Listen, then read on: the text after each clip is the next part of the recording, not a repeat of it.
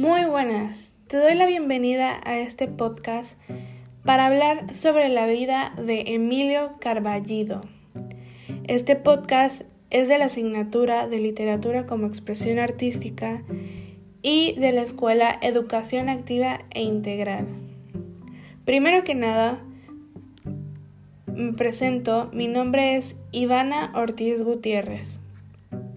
Soy alumno de esta escuela y vamos a hablarles, como ya había dicho, un poco de, de este señor, de este poeta. Em, primero que nada vamos a empezar en dónde nació. Emilio Carballido nació el 22 de mayo de 1925 en Córdoba, Veracruz. Desgraciadamente murió en 2008 el, en febrero 11. Uno de los dramaturgos más prolíficos de México.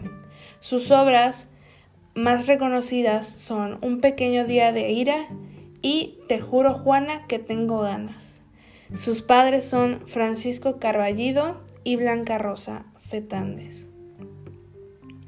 Estudió letras inglesas en la Facultad de Filosofía y Letras y obtuvo una maestría en letras en la UNAM. En el año de 1946 escribió su primera obra Los Mundos de Alberto. Posteriormente aparecieron el Triángulo Sutil y la Triple Porfía. Es muy interesante saber sobre estos temas ya que nos introduce más a las vidas pasadas y un poco a la literatura eh, pasada. En 1960 escribió Un pequeño día de ira y el guion cinematográfico de Macario que dirigió Roberto Gabaldón y fue nominada al Oscar a la mejor película en habla no inglesa.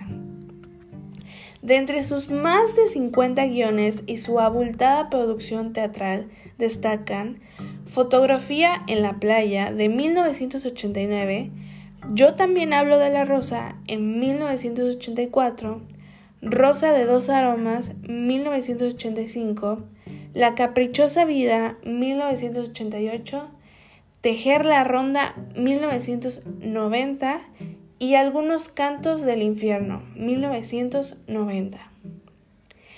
En 1962, afortunadamente ganó el premio de teatro a Casas de las Américas y publicó el libro de cuentos La Casa Vacía.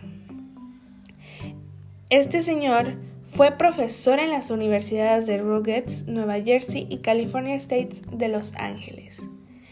En 2007, Caballido y Héctor Herrera, su pareja, durante más de 20 años, fueron los primeros en solicitar una unión civil tras la promulgación de la Sociedad de Convivencia de 2006. Su ópera fue autor de un libreto de ópera en un acto, Misa de Seis, estrenada en el Palacio de Bellas Artes de México de 1965. A continuación le dejó una obra que él escribió y fue de las más reconocidas. A continuación se lo leo.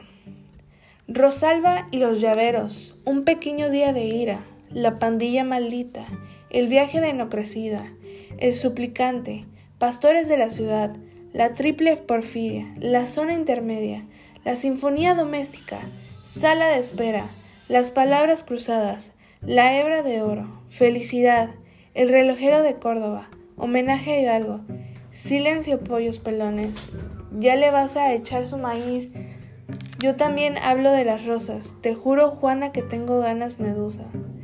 Almaneque de Juárez, un vals sin fin por el planeta, Acapulco los lunes, el día que se soltaron los leones, una rosa con otro nombre, la pesadilla, fotografía en la playa, Tiempo de ladrones, ceremonia en el templo de tigres, rosa de dos aromas, los esclavos de Estambul, el censo, delicioso domingo, la danza que sueña la tortuga, Orinoco, escrito en el cuerpo de la noche, la prisionera, los comunerantes, únete pueblo, la muerte del pobre, el final de un idilio, la miseria, los dos catrines, un cuento de Navidad, se vende una mula.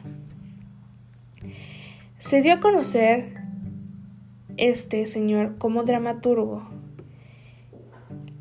El mismo Caballido comenzó a escribir guiones cinematográficos en 1957.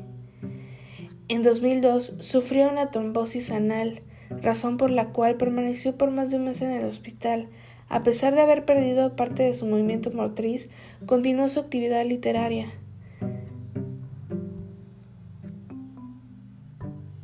Se le rindió homenaje en el Teatro del Estado que en su honor ahora lleva su nombre Teatro Emilio Caballido.